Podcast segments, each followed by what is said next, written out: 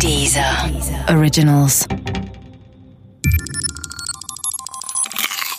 Wissensnacks. Das Olbersche Paradoxon. In der Nacht ist es dunkel, obwohl es eigentlich taghell sein sollte. Das ist auf einen kurzen Nenner gebracht das Olbersche Paradoxon. Formuliert hat es der Astronom Heinrich Wilhelm Olbers im Jahr 1823. Dass es am Himmel in der Nacht taghell sein sollte, war eine Konsequenz seiner und der damaligen kosmologischen Annahmen. Da es in der Nacht aber nicht nur für Olbers sichtbar dunkel ist, musste mindestens eine der Annahmen falsch sein. Wie also kommt man auf die Idee, dass eigentlich auch in der Nacht die Sonne scheinen müsste? Nun, nach dem Siegeszug des heliozentrischen Weltmodells und der weitergehenden Mutmaßung, dass nur die Verhältnisse in unserem Ausschnitt unserer Galaxie heliozentrisch sind, stellte sich die grundsätzliche Frage, wie das Universum als Ganzes aufgebaut ist.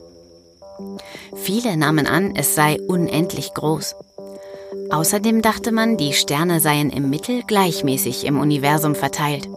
Wenn man diese beiden Voraussetzungen akzeptiert, dann müsste selbst bei endlicher Lichtgeschwindigkeit früher oder später der Himmel in der Nacht taghell sein. Das ist er aber nicht. Und deshalb konnte etwas an diesen Weltmodellen nicht stimmen. Aber was? Das herauszukriegen war damals aus vielen Gründen schwierig, beobachtungstechnisch wie theoretisch. Heute aber können wir die Gründe angeben. Grund 1. Es mag zwar sein, dass das Universum unendlich groß ist, aber was wir vom tatsächlichen Universum mitbekommen können, ist ziemlich wenig, eher schon fast nichts.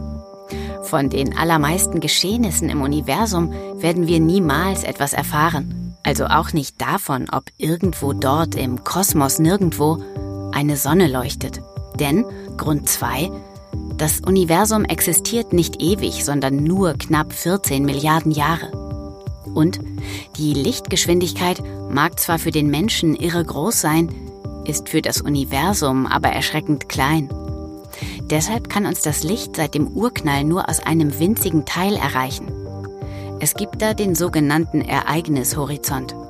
Die Dinge, die dahinter geschehen, können niemals zu uns dringen. Grund 3. Die Sterne bzw. Sonnen selbst haben nur eine endliche Lebensdauer. Manche leuchten schon wie kaputte Glühbirnen. Eben gar nicht mehr. Deshalb ist es nachts dunkel.